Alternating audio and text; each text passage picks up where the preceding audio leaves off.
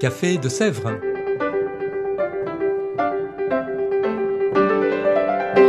Au Café de Sèvres, on discute philosophie et théologie.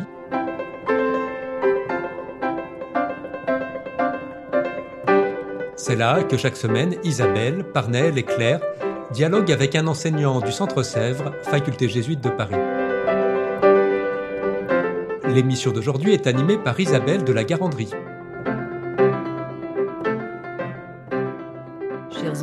Chers auditeurs, bonjour, bienvenue dans ce nouvel épisode du Café de Sèvres. Aujourd'hui, nous recevons Christophe Pichon. Christophe, bonjour. Bonjour. Christophe Pichon, vous êtes laïque, docteur en théologie, maître de conférences en exégèse biblique ici même, au Centre Sèvres, enseignant particulièrement le Nouveau Testament.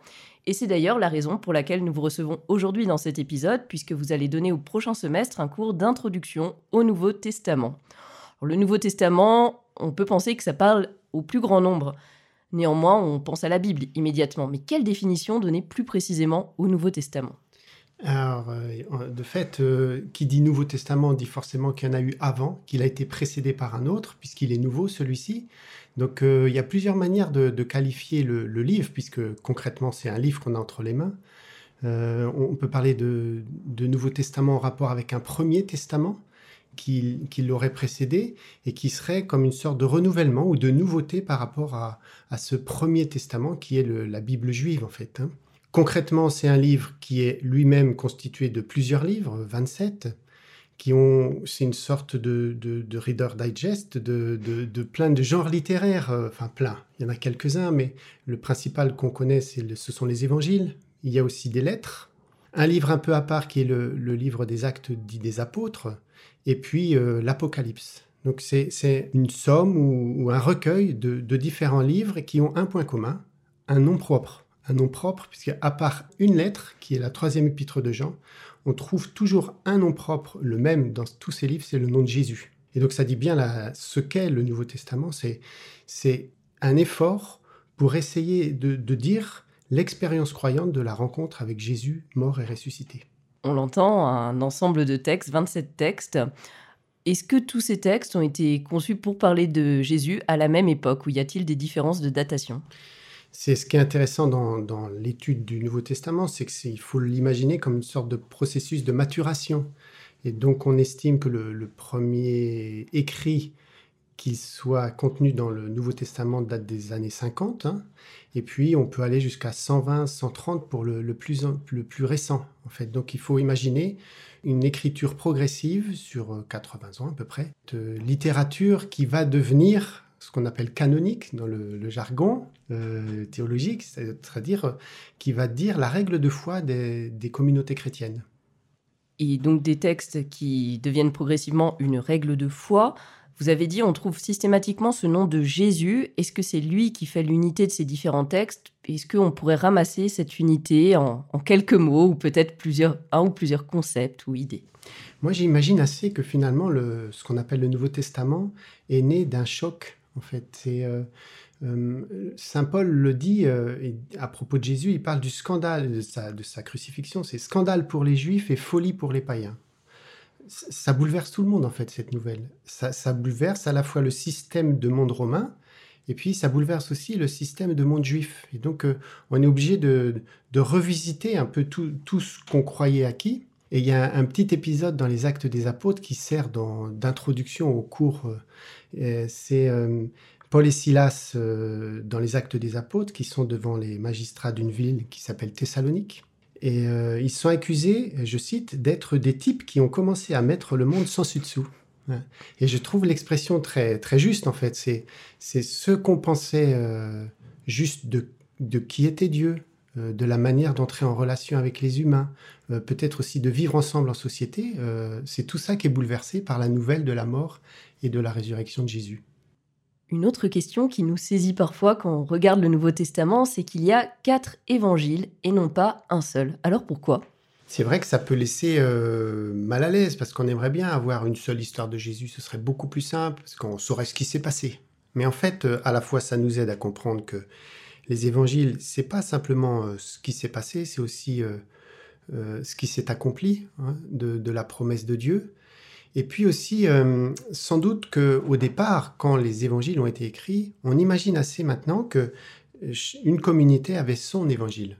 Et donc, il y avait des évangiles qui circulaient, mais euh, une communauté pouvait dire, ben, ça, c'est mon évangile. Il y avait l'évangile de la communauté de Matthieu. Il y avait l'évangile de la communauté de Luc. Et il y a un moment donné, le processus de canonisation hein, a fait qu'on en a gardé quatre. Et ça, je trouve que c'est très intéressant. Parce que c'est comme si on disait à chaque communauté, vous avez besoin d'écouter euh, ce qu'on dit de Jésus dans la communauté voisine, en fait. Que vous, n'êtes pas autosuffisant. Et que on a fait résonner les quatre évangiles aux oreilles de chaque communauté de disciples et de chaque disciple. Et ça dit quelque chose, me semble-t-il, des modalités de l'annonce de la foi. Le vocabulaire, il est d'emblée pluriel, c'est-à-dire qu'on parle de Jésus de manière différente dans les quatre évangiles. Et, ça veut dire qu'il y a aussi place pour des manières d'évangéliser, d'annoncer l'évangile. Et que euh, le dialogue qui s'instaure à l'intérieur du canon des Écritures entre les évangiles, en fait, c'est ce qui est à vivre à l'intérieur de chaque communauté et pour chaque disciple, en fait. Écouter les voisins pour dire ce qu'ils disent de pour entendre ce qu'ils disent de Jésus et apprendre aussi justement à énoncer la foi, mais en dialogue avec d'autres. C'est ce que dit la décision étonnante. Donc c'est pas un échec, qu'on ait quatre évangiles, c'est une décision. Un bouleversement, une invitation à être soi-même sans dessus-dessous, peut-être. Si on veut justement vivre cette expérience, par où commencer pour nos auditeurs dont la Bible prendrait peut-être la poussière ou qui se disent je veux me mettre à une lecture sérieuse du Nouveau Testament Faut-il prendre du début de l'Évangile selon Saint Matthieu jusqu'à la fin de l'Apocalypse? Alors, je conseillerais plutôt euh, deux expériences de lecture à la fois pour sentir la variété de ce qu'on y trouve, et puis euh, peut-être euh, des langages différents. Parce que derrière les livres dont j'ai parlé, il y a aussi des manières de parler. On a besoin de différents langages dans le Nouveau Testament, comme dans le Premier Testament. On trouve euh, de la poésie, il y a des hymnes, on trouve des récits, on trouve aussi un, peu de législation, peut-être moins. En tout cas, du langage sapientiel aussi. Il y a une forme de sagesse. Donc, concrètement, je, dirais, j'inviterais à, commencer par lire un récit, un évangile, et, le plus court, l'évangile de Marc, euh, et aussi le plus saisissant, je crois. Et puis en, second, peut-être une lettre, une lettre de Paul, euh, sans doute la, première qu'il ait écrite, ou qui nous soit parvenue, disons, la première épître aux Thessaloniciens. Voilà. Et avec ça, je pense que comme on, a déjà une idée du type de d'informations de, ou de récits et de lettres qu'on peut trouver dans le Nouveau Testament. Petit kit du bon débutant, sérieux.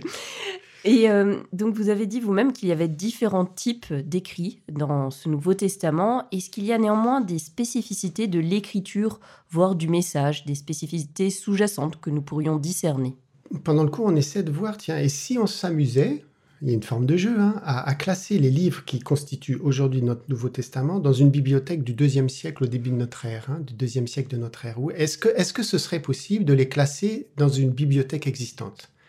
Et en fait, on voit que de fait, les, livres du Nouveau Testament ressemblent à la littérature de l'Antiquité, mais à chaque fois, euh, c'est comme si la nouvelle de la, de la, de la résurrection obligeait à renouveler le langage. Alors je prends par exemple les lettres de Paul, elles ressemblent beaucoup aux lettres euh, de l'époque, sauf que Paul, il va innover sur deux points, notamment euh, la place des actions de grâce, euh, ou encore la manière de conclure les lettres. Donc ça ressemble à des lettres, mais en même temps, elles ont quelque chose de spécifique lié à la bonne nouvelle chrétienne. Et de même, les évangiles, il y a des, livres et des livres sur euh, comment euh, classer finalement les évangiles au regard des genres littéraires de l'époque. Souvent, on les rapproche des vies ou des bios en, grec, là, c'est des, vies de personnages. Mais là aussi, euh, c'est spécifique. Et surtout, comme l'a pu le, très bien le montrer Jean-Noël Aletti, on n'aurait jamais dû écrire des évangiles normalement. Parce que d'habitude, les vies, on le fait pour des hommes illustres. Et alors, un juif loin dans les marges de l'Empire romain qui se fait crucifier, euh, comment ça se fait qu'on a écrit des, des, récits, des vies de lui en fait hein? Et, on voit finalement que les générations chrétiennes ont, cherché, y compris dans le Premier Testament, des modèles pour essayer de, rendre compte de l'itinéraire de ce, de ce Galiléen euh, crucifié et, et on fait notamment recours à la figure du juste souffrant. Et donc c'est bien des vies comme dans l'Antiquité, mais une vie à la fois particulière pour le sujet traité, un crucifié juif, et puis aussi par la manière de, le rédiger, en fait. Il y, a, un projet littéraire dans chacun des évangiles. On voit donc comment euh, ces livres viennent jouer avec les différents types aussi de, littérature de l'époque. Mais justement, ça s'incarne également dans une zone géographique particulière, le bassin méditerranéen. Est-ce que euh, ce Nouveau Testament connaît des influences liées à cette géographie? Alors ça, c'est passionnant à, étudier parce que finalement, on, pourrait presque faire une petite histoire de, l'Antiquité romaine à partir des évangiles. On, rencontre des centurions à tous les coins de rue, dire. Et ça, les centurions, on n'en rencontre plus aujourd'hui. Donc, euh, il y a les centurions, il y a les, les péagers, euh, les publicains. Euh, voilà. Donc, c'est vrai que le Nouveau Testament nous donne accès au monde juif et romain du premier siècle. Ce qui est encore plus intéressant, je trouve, c'est comment la, la phraséologie chrétienne vient comme en, conflit avec la phraséologie romaine. Je m'explique. le mot évangile, par exemple, normalement, on l'utilise pour annoncer un haut fait de l'Empire, la naissance d'un empereur, une victoire, voilà. Et en général, on l'utilise au pluriel. Ce sont les évangiles de l'empereur, j'ai envie de dire. Hein. Et là, au contraire, euh, d'abord, il va être pris au singulier, l'évangile. Et puis, cet évangile, euh, c'est celui euh, du Seigneur, mais avec un grand S, qui est Jésus lui-même. Donc, on voit que on peut, on peut s'entendre parce que tout le monde parle d'évangile, mais on ne met pas le même sens sous les mots. Et, le Nouveau Testament montre une, comment dire, une sorte de reprise et de dialogue avec les contemporains euh, pour parler de, Jésus ressuscité. Oui, ça fait des, j'imagine, un monde à travailler à partir de là. On a mentionné quelques traits du Nouveau Testament, mais quels sont les autres traits du Nouveau Testament que votre cours d'introduction aborde-t-il? Alors j'ai parlé du sensu dessous, mais finalement j'ai organisé le cours à, travers cette notion. Donc comment euh, le Nouveau Testament reflète euh, une manière différente d'écrire, euh, comment il vient bouleverser ou accomplir les promesses juives du Premier Testament de manière inouïe, on s'y attendait pas. comment il vient justement bouleverser les catégories gréco-romaines du temps? Et puis le cours se termine par l'examen des trois générations chrétiennes qui sont responsables de, de la l'élaboration de ce qui va devenir le Nouveau Testament, avec euh, une, première étape qu'on pourrait dire des origines, vers de 30 à 60-70.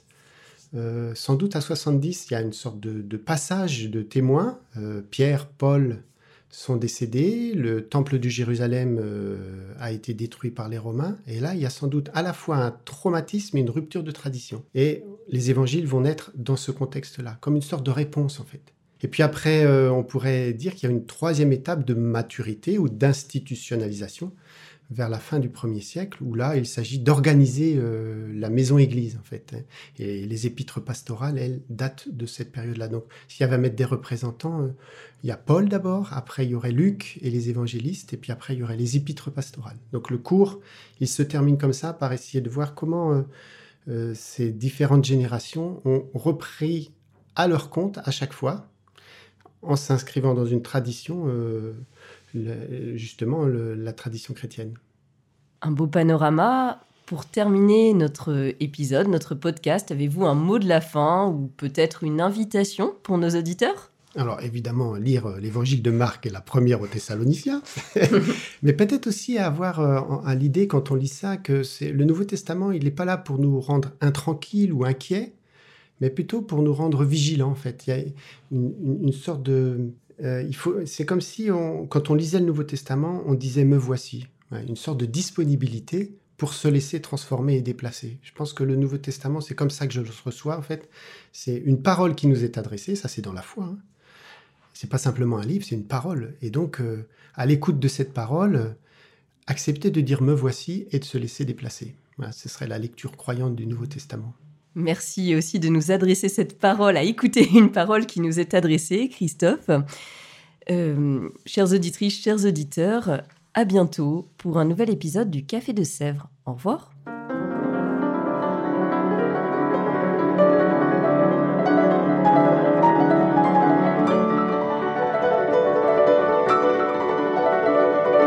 Vous écoutiez Café de Sèvres, le podcast du Centre Sèvres, faculté jésuite de Paris en partenariat avec RCF.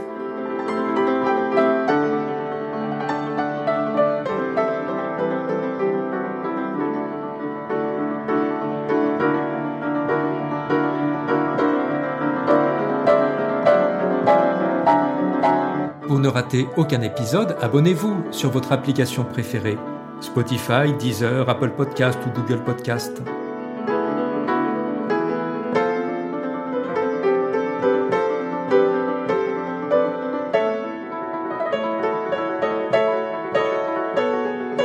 Et sur notre site internet www.centresèvres.com, découvrez l'ensemble de nos cours et conférences en philosophie et théologie.